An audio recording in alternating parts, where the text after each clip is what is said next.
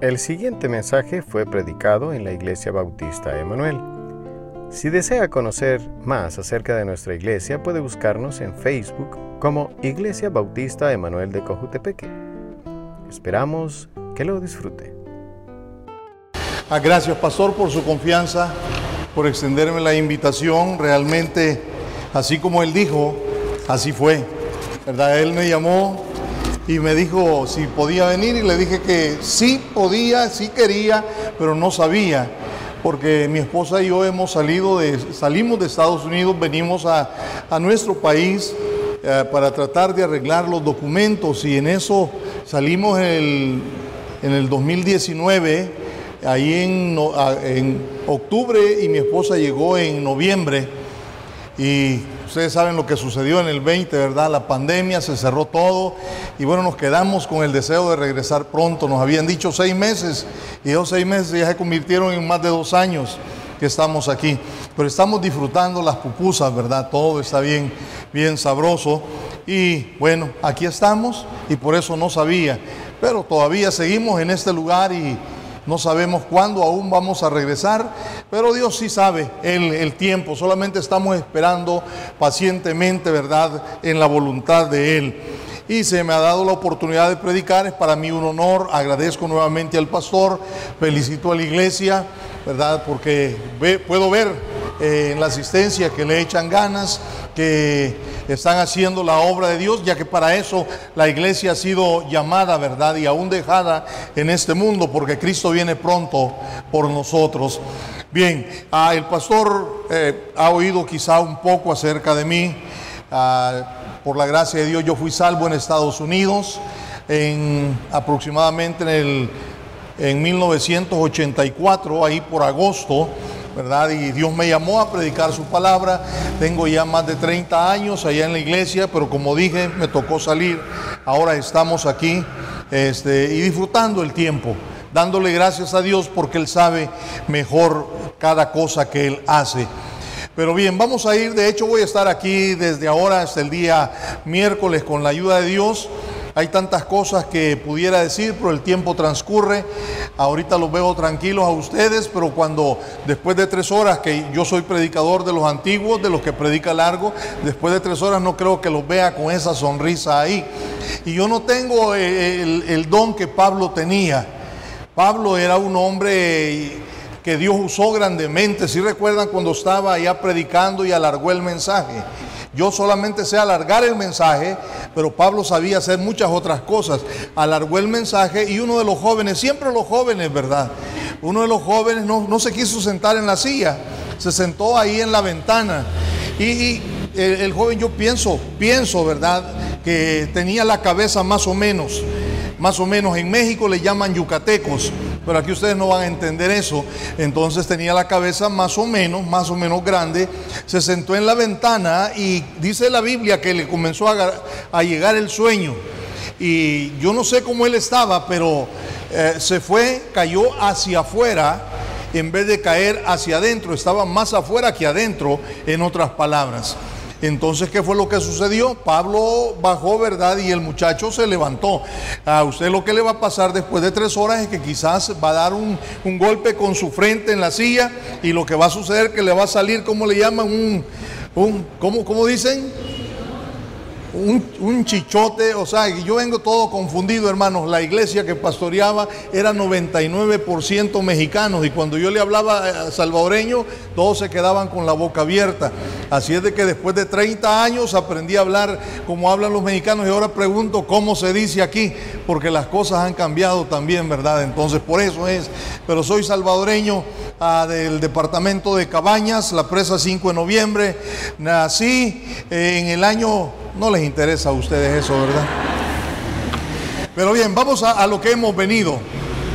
Eh, quiero pedirles que por favor abran sus Biblias ahí en el libro de Génesis capítulo 35. Génesis capítulo 35. Génesis 35, versículo del 1 hasta el 9. Cuando usted lo haya encontrado, voy a pedirle que por favor se ponga de pie. Eh, el pastor quizá ya hemos predicado en una conferencia hace años, tal vez recuerda, ahí en la iglesia del pastor Rosales, ahí cuando usted se desquitó todo lo que la iglesia le hacía con una piñata, me acuerdo yo, todo, lo que la iglesia le hacía al pastor, agarró una piñata y le estaba dando con ganas, ¿verdad? Pensando en alguno de ustedes, me imagino. No, no se crean. Eh, este, y ahí predicamos, después nos hemos encontrado en algunos lugares, he venido a algunas reuniones que él tiene para pastores y ahora estamos aquí. Y digo esto porque quiero aclararle, yo uso la versión antigua. La versión antigua, si notan algunas palabras diferentes, no vayan a creer que traigo el catecismo, no. No, no vayan a creer que traigo el libro de Mormón tampoco. Es la Biblia. Lo único que la, la Biblia que yo traigo se puede decir que es la mamá de la que ustedes tienen. ¿Quién es primero, la hija o la mamá? La mamá, ¿verdad? Entonces esta era antes de la que ustedes traen. Entonces, ah, si notan palabras, ahí nada más usted lea en su Biblia y vamos a, a dejar que el Espíritu Santo haga la obra en cada uno de nosotros. No se vayan a confundir, no es la Reina Valera Gómez, es la Reina Valera 1909 la que traigo. Bien, ahí en Génesis 35, versículo 1 al 9, ¿lo encontraron? Siga con su vista y dijo Dios a Jacob, levántate y sube a Betel y estate ahí hasta, estate ahí y haz ahí un altar al Dios que te apareció cuando huías de tu hermano Esaú.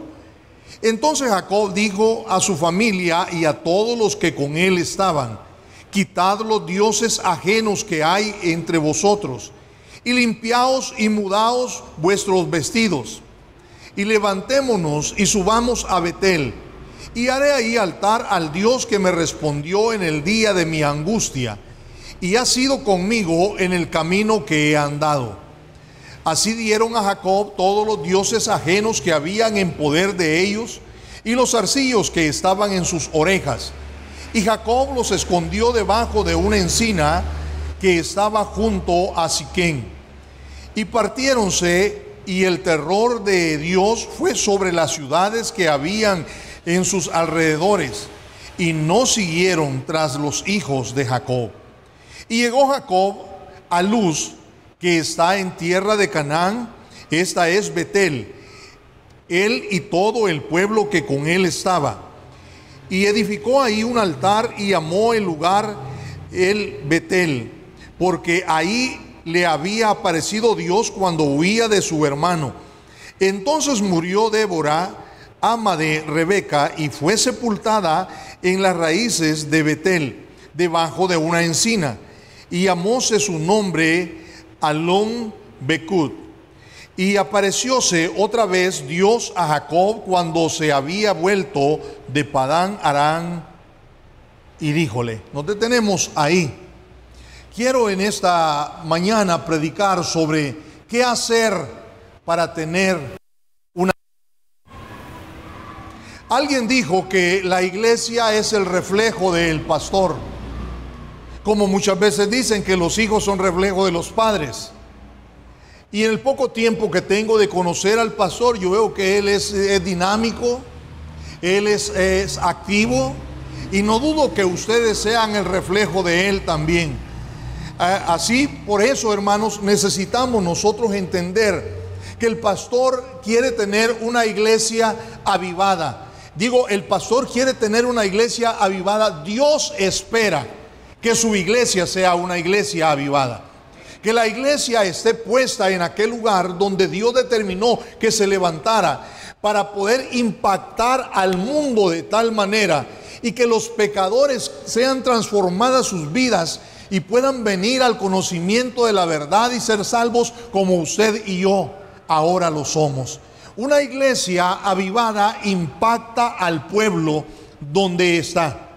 Una iglesia avivada va a impactar a Cojute de tal manera que no va a haber rincón en este pueblo que no puedan saber de que aquí hay una iglesia que ama a Dios sobre todas las cosas. Que aquí hay una iglesia que proclama la palabra de Dios que aquí hay una iglesia que es la luz que Dios espera que la iglesia sea en este mundo. Que aquí hay una iglesia que es la sal de la tierra. Dios espera eso y como pastores anhelamos que esa sea nuestra iglesia. El hacer una conferencia de avivamiento no es porque no haya otra cosa que hacer. Es porque hay un deseo en el corazón del siervo de que su pueblo sea un pueblo que impacte al mundo y no el mundo impacte a la iglesia. Con eso en mente, vamos a ver qué Dios nos enseña en esta mañana, qué hacer para tener un avivamiento. Orando, Padre Celestial, gracias le damos en el nombre de Jesús.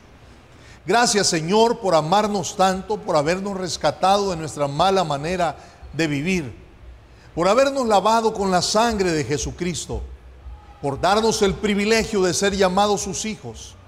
Ahora Señor pedimos de que usted sea glorificado en medio de su pueblo. Se ha estado orando, se ha estado ayunando. Ahora pedimos Señor que usted haga lo que nosotros no podemos hacer. Y de antemano damos honra y gloria a usted porque sabemos que grandes cosas va a hacer en medio de su pueblo.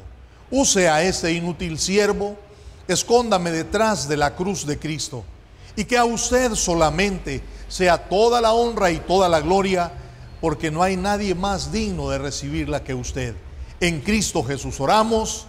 Amén. Amén. Puede ocupar su lugar, por favor.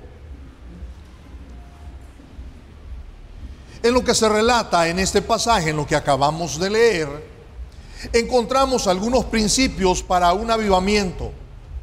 El avivamiento tiene que ver con la decisión de todo creyente, mis hermanos, de rendir su vida sin reserva a Dios. Hoy vamos a ver algunas formas sencillas de qué es lo que realmente necesitamos hacer para tener un avivamiento. No digo que voy a enseñar algo que usted no sabe. La Biblia la tenemos y si la leemos ya sabemos de que ahí están esas verdades. Solamente voy a tratar de ayudar, de recordar, para que usted y yo podamos tomar decisiones y anhelar, y anhelar estar avivados y saber qué hacer para poder tener ese avivamiento. En primer lugar, hermanos, ya que como dije el tiempo transcurre, para poder tener un avivamiento es importante, es necesario que escuchemos la voz de Dios. No va a haber avivamiento entre tanto que usted y yo cerremos nuestros oídos a las verdades de Dios y no conozcamos lo que Dios espera que usted y yo hagamos. Por eso es importante escuchar la voz de Dios escuchar la palabra de Dios. Mire, vamos a ir gradualmente en esta mañana. Vea el versículo 1 donde leímos, por favor. Y dijo Dios a Jacob, levántate, sube a Betel y estate ahí y haz ahí un altar al Dios que te apareció cuando huías de tu hermano Esaú. ¿Qué estaba haciendo Jacob en ese momento?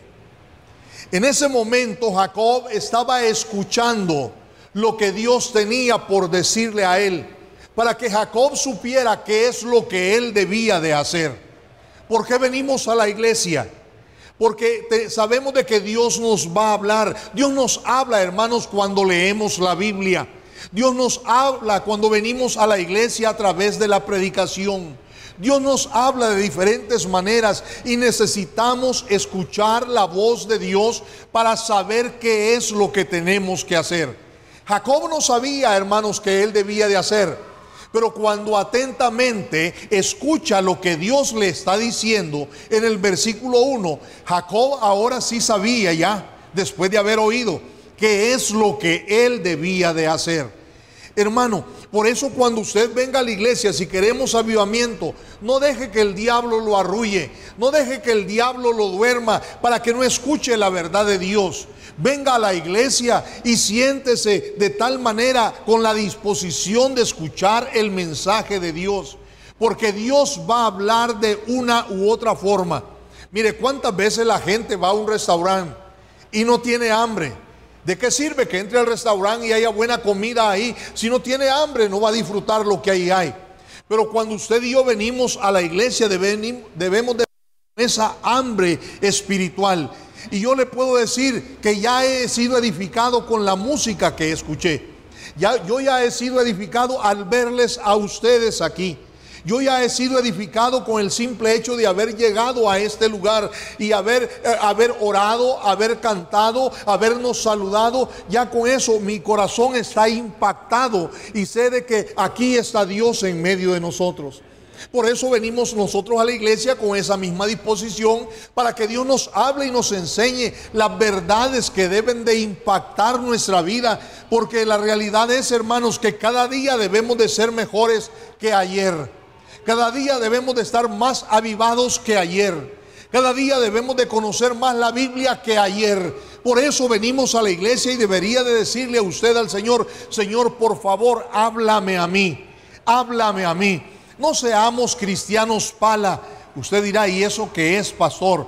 Los cristianos pala siempre están diciendo, qué bueno que dijo eso el pastor, era para aquella familia. Qué bueno que dijo eso el pastor, era para aquel joven. No, hermano, la palabra de Dios es para todos. La palabra de Dios es para cada uno de nosotros. Y Jacob necesitaba escuchar la palabra de Dios. A través también Dios nos habla de la lectura de la Biblia. Cuando hablamos muchas veces, ¿verdad? Abrimos la Biblia, comenzamos a leerla y encontramos ahí un versículo que no quisiéramos leerlo, pero ahí está. Y lo encontramos, lo leemos y como que decimos, mejor nos vamos para otro lado. Y nos cambiamos de lugar y Dios nos sigue hablando. ¿Por qué? Porque Dios a través de su palabra es como nos habla. Y si queremos avivamiento, necesitamos, mis hermanos, escuchar la voz de Dios por eso, lo primero que Jacob hizo, escuchar la voz de Dios. Lo primero que usted y yo necesitamos, hermanos, si queremos avivamiento, es lo mismo que Jacob hizo. Escuchar la voz de Dios. Dios está tocando corazones. Dios está tocando cada una de nuestras vidas a través del Espíritu Santo. Y Él quiere, mis hermanos, de que despertemos de ese letargo en el cual Satanás quiere meternos y, mantenernos ahí. Porque el diablo sabe de que a usted y a mí, si ya hemos recibido a Cristo, Él no nos puede llevar al infierno, pero puede adormecernos para que no hagamos la obra de Dios, para que no ganemos a los perdidos, para que estemos todos así como que fuéramos pollos con accidente. No, hermanos, necesitamos despertar ante la realidad que nuestro Dios vive y por ende usted y yo también.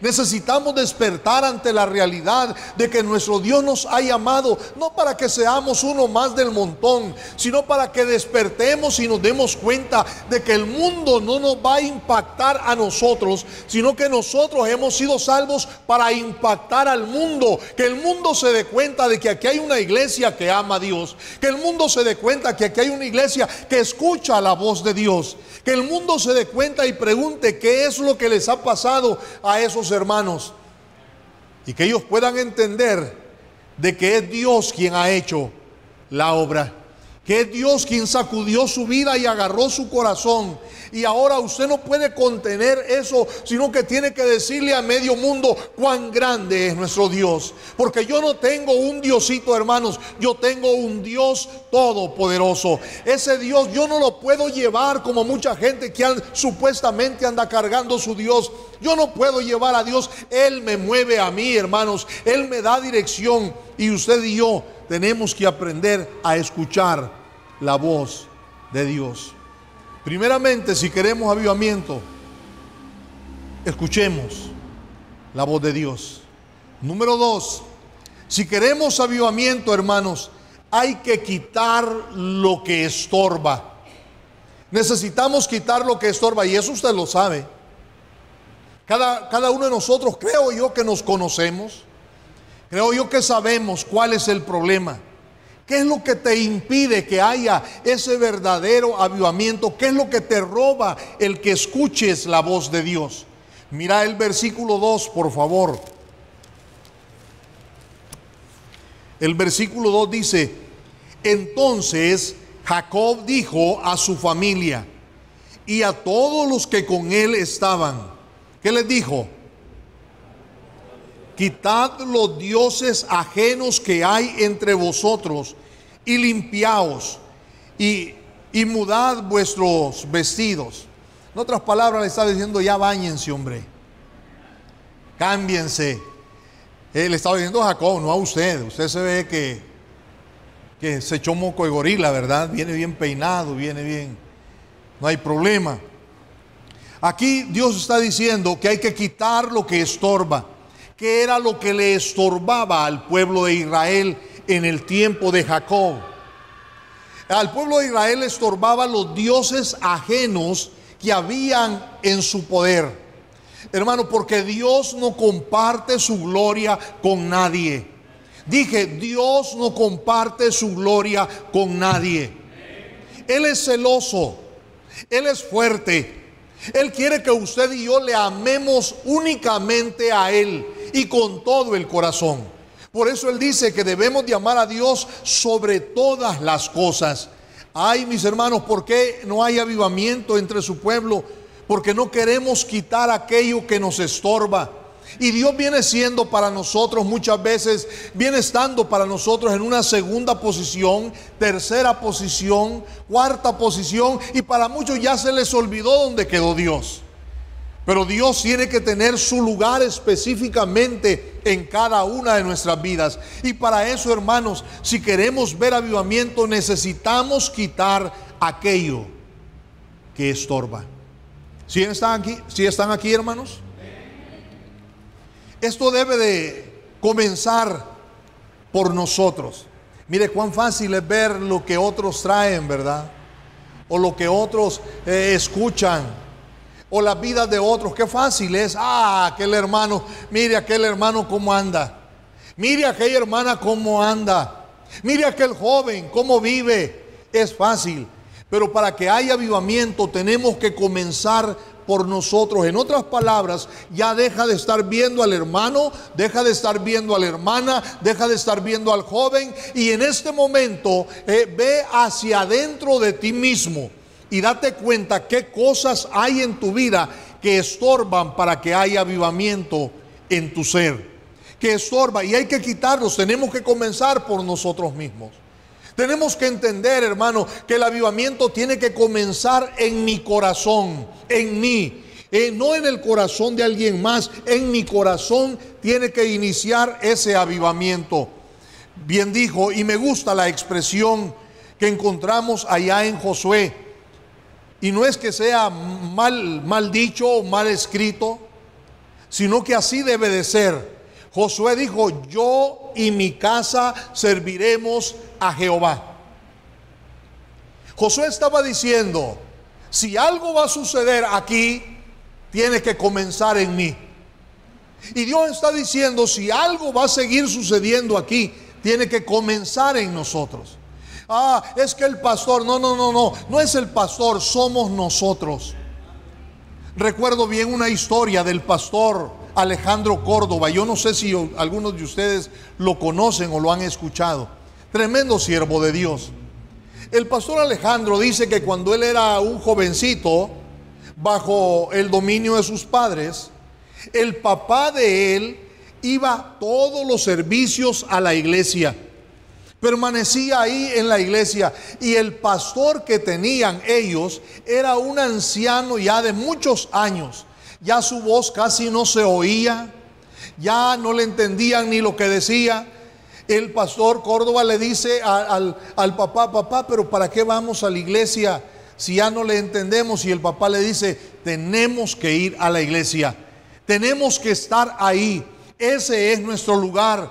Y ellos siguieron yendo, siguieron yendo. Y mire, Dios levantó a un tremendo siervo de Dios. ¿Por qué? Porque ellos se determinaron a hacer lo que a Dios le agradaba y quitar todo aquello. Porque nosotros, como decía, le echamos la culpa a medio mundo. No es que el pastor, es que los hermanos, es que los vecinos. Olvídate de todos ellos. El avivamiento tiene que comenzar en tu corazón. Como Josué dijo, yo y mi casa serviremos a Jehová. Si va a haber avivamiento, tú tienes que levantarte, despertar y decir, Señor, aquí estoy yo. No digas, heme aquí y llama a aquel. No, heme aquí, envíame a mí. Heme aquí, aquí estoy, Señor. Yo quiero que eh, haya avivamiento en mi vida, que ya no sea aquel mismo joven dormilón, que ya no sea aquella persona que siempre llega tarde a la iglesia, que ya no sea aquella persona que siempre pone una excusa para no salir a ganar almas. Pastor, para eso lo trajo, para que nos venga a pedrear. No, estoy tratando de despertarte para que entiendas de que estamos en el camino correcto, pero tenemos que hacer las cosas no como yo quiero, sino como Dios manda. ¿Sí me estás entendiendo? Amén. ¿Por quién tiene que comenzar el avivamiento? Por nosotros. Por nosotros. Josué lo le definió bien claro. El avivamiento debe de comenzar en mí antes que en mi vecino. Yo no debo de estar preocupado por la condición espiritual de mi prójimo sin antes preocuparme por mi propia condición. ¿Cuánta gente en las iglesias están preocupadas por aquel hermano, por aquella hermana, por aquella familia? Hermano, preocúpate. No digo que no te preocupes por ellos, pero primeramente preocúpate por tu vida espiritual. ¿Cómo usted ese fuego? Y de eso voy a predicar más adelante en tu corazón. ¿Cómo está ese deseo? Si te acuerdas, hermano, que, que, cuando recibiste a Cristo, eras el primero que venías a la iglesia y llegabas y te sentabas en las primeras bancas. Me imagino, eso sucedió ahí en la iglesia donde pastoreaba. Si te acuerdas cuando llegabas temprano a la iglesia, estabas emocionado y cuando el pastor hacía la invitación para venir al altar, eras el primero que estabas ahí y comenzabas a llorar porque Dios te había hablado eh, y porque querías que tu vida fuera una vida diferente, pero el tiempo ha ido transcurriendo. Y pensamos de que ahora somos más espirituales que antes. Y decimos, bueno, yo ya no necesito ir tanto al altar, que vayan los que son más pecadores. Y de hecho, hermanos, todos somos pecadores. Todos debemos de estar postrados en el altar. La rondalla de la iglesia es la rondalla bautista de Benecer y tiene un canto que ya no hay lágrimas en el altar. Antes, hermano, yo recuerdo que la gente venía y lloraba en el altar, Señor, ten misericordia de mí. Ahora casi estamos como lo que la Biblia dice del fariseo y el publicano, que uno está viendo al otro y dice, ah, Señor, qué bueno que yo no soy tan pecador como aquel que está ahí. Y la hermana dice, qué bueno que yo no soy tan pecadora como esa mujer ahí que dice que es cristiana. Olvídate de eso y que el avivamiento comience en tu corazón que puedas despertar en esta mañana y decir, eh, Señor, gracias por haberme hablado, gracias por haberme sacudido. Ahí en Estados Unidos dicen cuando alguien predica, sacuda la rama, predicador. ¿Qué es lo que están diciendo? Que los mangos caigan, hermano. O sea, que, que podamos sentir de que Dios está despertándonos de ese letargo porque queremos vivir y ser cristianos avivados después de que el avivamiento haya comenzado con, con mi persona, la Biblia nos enseña que tenemos que comenzar con nuestra familia. Bueno, si usted es hombre de el jefe de la familia, el, el sacerdote del hogar, usted tiene que tener autoridad en su hogar y decirle a la familia, ¿saben qué? Vamos a orar y mire que todos se junten ahí, vamos a orar. Que cuando es tiempo de venir a la iglesia, decirles, ¿saben qué? Vamos a ir a la iglesia. Y no preguntarles, ¿quieren ir a la iglesia? Eh, poder decirles, ¿saben qué? Vamos a leer la Biblia. Eh, tiene que comenzar por usted el deseo y transmitirlo a su familia. Necesitamos familias avivadas, hermano. Pero para que hayan familias avivadas, el jefe de la familia tiene que despertar. Hay de usted, hermana, si usted asume la responsabilidad en su casa y usted dice, aquí en mi casa yo mando. Déjeme decirle algo, en mi casa realmente yo tengo la última palabra. Ella siempre dice tantas cosas y yo le digo, sí, mi amor. Ya nos estamos identificando, ¿verdad? Sí, mi amor. Y no se haga porque ustedes dijeron, así le hago yo también. Tiene que comenzar por el hombre, influenciar a la familia. ¿Dónde está eso? Regresemos ahí al versículo 2. Entonces Jacob dijo, ¿a quién? ¿A quién? A su familia. A su familia, pero nosotros queremos mandar otras familias porque no podemos mandar nuestra familia. Queremos decir a otras familias lo que deben de hacer antes de decirle a nuestra familia lo que hay que hacer. Y Jacob aquí primero escucha la voz de Dios. Sabe lo que tiene que hacer. Jacob se alinea, se, se pone en línea con Dios. Y ahora va con su familia y le dice a su familia lo que hay que hacer. Vea, por favor, y, a su familia primero y después a todos los que con él están. Si nota la secuencia, primero Jacob, después su familia, después a todos los que con él estaban. Hermanos, si queremos avivamiento, esa es la línea a seguir. Tiene que comenzar en mí. Yo tengo que transmitir a mi familia por la influencia que tengo. Después de que haya influenciado a mi familia, tengo que ir con todos los que me sea posible. ¿Por qué? Porque queremos avivamiento en nuestros hogares, queremos avivamiento en nuestras iglesias. Por eso las familias, todas apachurradas que ahí vienen, como que la suegra fuera a llegar a su casa, vienen a la iglesia como no queriendo llegar, eh, hermano. Debería de ser como David cuando él dijo, yo me alegré con los que me decían, a la casa de Jehová iremos. Eh, cuando estamos avivados, añoramos, hermano, cantamos con ganas. Pastores, que yo no sé cantar, Dios no se equivocó con lo que nos dio. Esa voz que Dios te dio es lo que Dios quería que tú tuvieras. Yo no tengo la voz que tiene el hermano que dirige las alabanzas, pero de todas maneras, si no me lo sean, que sea... Porque hay que alabar a Dios, hay que darle la honra y la gloria a Dios. Pero aquel que viene todo tristón, hermano, se sienta. Ay, qué feo canta ese hermano. Qué feo canta. Parece que, no, no, esa, esa alabanza no debería de haberse cantado esta mañana. ¿Quién es usted para estar opinando? Usted y yo deberíamos de llegar, Señor, por favor, háblame a mí. Señor, por favor, transfórmame a mí y dame el poder para poder guiar a mi familia de tal manera que todos podamos impactar a Cojutepeque. ¿Sí me está entendiendo? Entonces siguió con su familia, después siguió con los demás y les dijo qué es lo que tenían que hacer, quitar lo que les estorbaba. ¿Qué les estorbaba? Mire, ellos estaban ahí, Jacob sabía quién era Dios.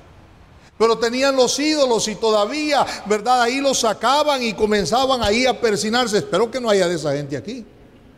Que venga a la iglesia, cante las alabanzas, oiga la predicación, pero por si no funciona, de aquí sale la iglesia católica y se va y se pierde por si no funciona lo que eh, hicimos ahí en la iglesia. No, hermano, quite lo que estorba, quite lo que no sirve. Eso no sirve de nada, hay que echarlo a la basura, hay que quitar todo eso. ¿Por qué? Porque Dios no comparte su gloria con nadie. Él quiere que le honremos y le alabemos solamente a Él. Jacob tuvo que tomar todos los ídolos que la gente llevaba y dice que los escondió. Jacob tuvo que ver de que la gente se durmiera, me imagino yo, que la gente se durmiera porque la gente es tan mañosa que podía estar viendo a ver dónde Jacob lo pone para irlos a sacar. Porque eso es lo que muchos cristianos hacen, dejan una cosa ahora y la retoman mañana. Y ahí estaban aquellos. Jacob tuvo que dejar que todos se durmieran. Y dice que fue y los escondió. Esconder es poner algo donde los demás no sepan dónde está. Porque Jacob sabía que ese pueblo podía regresar otra vez a la idolatría. Necesitamos nosotros quitar lo que estorba de una vez por todos. Pastor, yo no tengo ídolos. Yo no tengo muñequitos ahí a los cuales antes adoraba.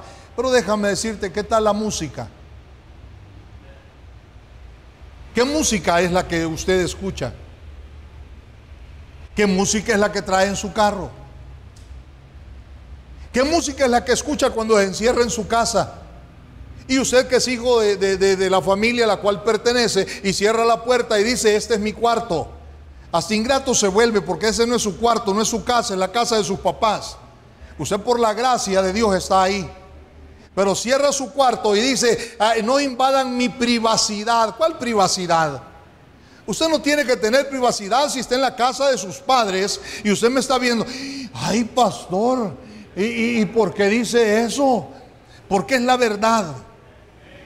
Mire, en la casa, en la casa, nuestros hijos, eh, mi esposa y yo, no, nuestros hijos no tenían privacidad de decir, en mi cuarto no se metan. Espero que no esté alguno de ustedes aquí que le dice a papá, en mi cuarto no se metan. ¿Y sabe por qué? Porque hay cosas que no quieres que ellos encuentren ahí. Que ellos no se den cuenta. Mi esposa el cuarto levantaba los colchones, revisaba, es la casa.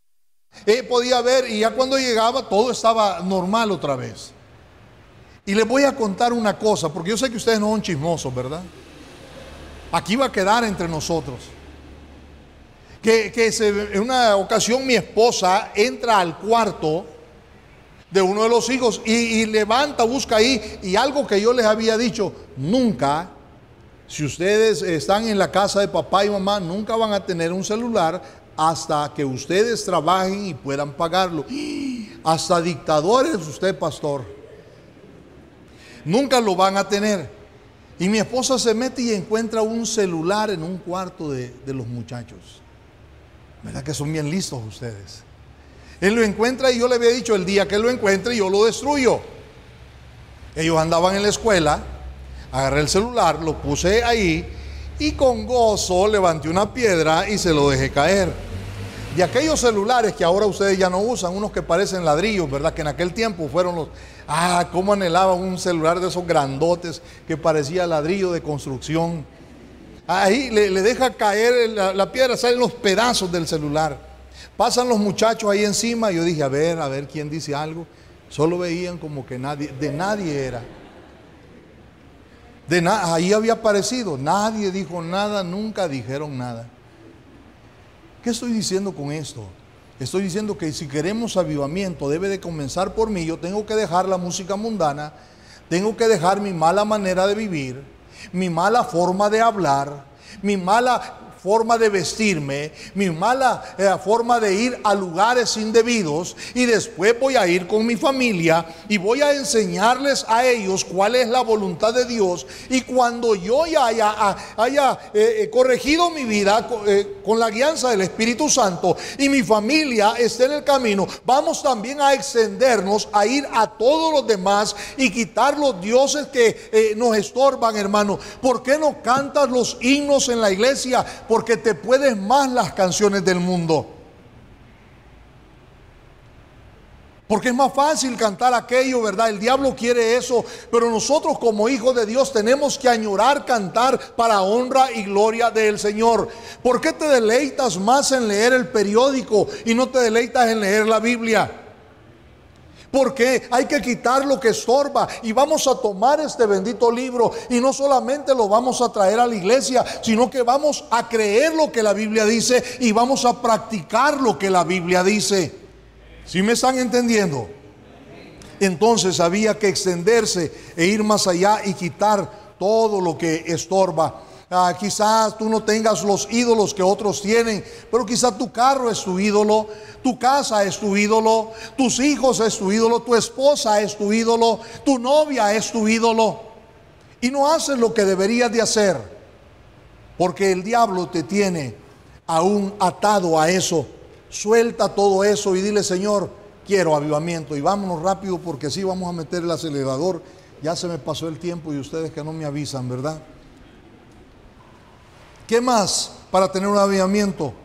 Levanta un altar al Dios verdadero. Si queremos avivamiento, necesitamos, uno, que comience por mí. Voy a quitar todo lo que no sirve. Dos, voy a ir con mi familia. Voy a extenderme a los demás. Tres, voy a quitar los dioses ajenos para que no haya algo que nos estorbe. ¿Y qué más voy a hacer? Levantar un altar al Dios verdadero. Que en nuestros hogares, mis hermanos, que la iglesia no solamente sea el lugar donde venimos y honramos y glorificamos a Dios. Que en nuestros hogares haya un lugar donde podamos allegarnos y darle honra y gloria a nuestro Dios. Mira el versículo 3, por favor, donde estamos. Y levantémonos y subamos a Betel. Y haré ahí altar al Dios que me respondió en el día de mi angustia. Y ha sido conmigo en el camino que he andado. Verso 7. Y edificó ahí un altar y llamó eh, al lugar el Betel, porque ahí le había aparecido Dios cuando huía de su hermano. Jacob dice, bueno, si ya quitamos todo esto, si ya no tenemos los dioses que nos impedían adorar al verdadero Dios, ahora voy a hacer un altar para adorar al verdadero Dios. Oh hermano, cuán importante es eso. Si vamos a quitar lo que no sirve para que haya avivamiento en mi vida, en mi familia, en mi iglesia, ¿qué es lo que debo hacer? Un altar, hermano donde vayamos con toda confianza y nos postremos y clamemos a nuestro Dios. Oh, somos tan ocupados y decimos, no tenemos tiempo. No tenemos tiempo para las cosas de Dios, pero para otras cosas hasta nos sobra el tiempo. ¿Sí me está escuchando? Amén. Bien, entonces eh, hay que levantar ese altar. El altar, mis hermanos, es algo agradable a Dios. Tenemos que orar, leer la palabra de Dios, eh, tenemos que tener el culto familiar, ¿verdad? Ahí reunir la familia y orar con ellos, tener nuestro altar familiar. Necesitamos levantar ese altar para que haya avivamiento. Y por último, cuando ya hemos hecho todo lo que encontramos aquí que Jacob tenía que saber y tenía que hacer, ¿qué es el resultado de todo aquello que nosotros hacemos? Los resultados, mis hermanos, es el avivamiento. Fíjese usted el verso 5 y el verso 9. Verso 5 dice, y partiéronse, y el terror fue sobre las ciudades que habían en sus alrededores, y no siguieron tras los hijos de Jacob. Y le dije el versículo 9 también, y aparecióse otra vez Dios a Jacob cuando se había vuelto de Padán Arán, y bendíjole. Oh hermano, ellos iban llenos de miedo, llenos de terror. ¿Qué es lo que va a suceder? No podían ellos adorar libremente a Dios. Pero después de que hacen todo lo que habían sido encomendados por hacer, en el versículo 5 leímos, y partiéronse y el terror de Dios fue sobre las ciudades que habían en sus alrededores. ¿Qué es lo que sucedió? Ya ellos ya no tenían temor. ¿Por qué? Porque Dios cuidaba de ellos, guardaba de ellos. Ellos iban cantando, ellos iban glorificando a Dios. Mis hermanos, ¿por qué? Porque ya no había miedo con los enemigos, ya no había miedo con aquellos que se iban a levantar, sino que el terror de Dios. Todos decían, ahí vienen, ahí vienen el pueblo de Dios. Ahí va Jacob con toda su gente y se escondían y se atemorizaban, hermano. No hay razón alguna para que el pueblo de Dios se amedrente ante lo que el enemigo, ante lo que el diablo quiere hacer. Si hacemos lo que Dios manda, Dios va a hacer lo que usted y yo no podemos hacer. Pero necesitamos avivamiento, necesitamos poner en práctica estas cosas. Que su vida sea diferente, que usted impacte y no que sea usted impactado. Que usted guíe y que no sea cola como dice la Biblia. Dios había escogido a la nación de Israel para que guiara, pero Israel decidió ser cola. Nosotros como cristianos debemos de impactar al mundo y hacer la voluntad de nuestro Dios. ¿Queremos avivamiento? Dije, escuchemos la voz de Dios, quitemos los dioses ajenos, levantemos altar al verdadero Dios y vamos a ver el avivamiento, lo que Dios va a hacer en medio de su pueblo. Si usted escucha y cree lo que Dios dice a través de su palabra, este lugar va a ser pequeño, va a faltar espacio para ver lo que Dios tiene por hacer. Por la gracia de Dios, Él me permitió estar allá más de 30 años en la misma iglesia, un pueblito un pueblito tan pequeño, pastor, de 1060 habitantes. Era todo. Yo creo que aquí en una colonia hay eso, ¿verdad? 1060 habitantes. Pero allá todo el pueblo era 1060 habitantes y por la gracia de Dios, no digo para levantarme el cuello, ¿quién soy yo? Por la gracia de Dios, Dios permitió que se levantara esa iglesia ahí con una asistencia de 250 personas a 300 personas en su tiempo. La gente decía, ¿y cómo le hacen? No es que no somos nosotros, es Él. Es Él. Usted y yo somos instrumentos. Usted y yo somos como este micrófono que me está sirviendo para que usted pueda escuchar aún más fuerte mi voz. Un instrumento. Pero un instrumento en las manos de Dios cuando oímos la voz de Dios, cuando transmitimos nuestro deseo a la familia, cuando quitamos lo que estorba, cuando hacemos un altar, Dios va a hacer lo que nosotros no podemos hacer. Y Dios va a seguir haciendo grandes cosas en este lugar. Todo lo que tiene que hacer es poner en práctica lo que este bendito libro dice. Rostros inclinados, por favor, ojos cerrados.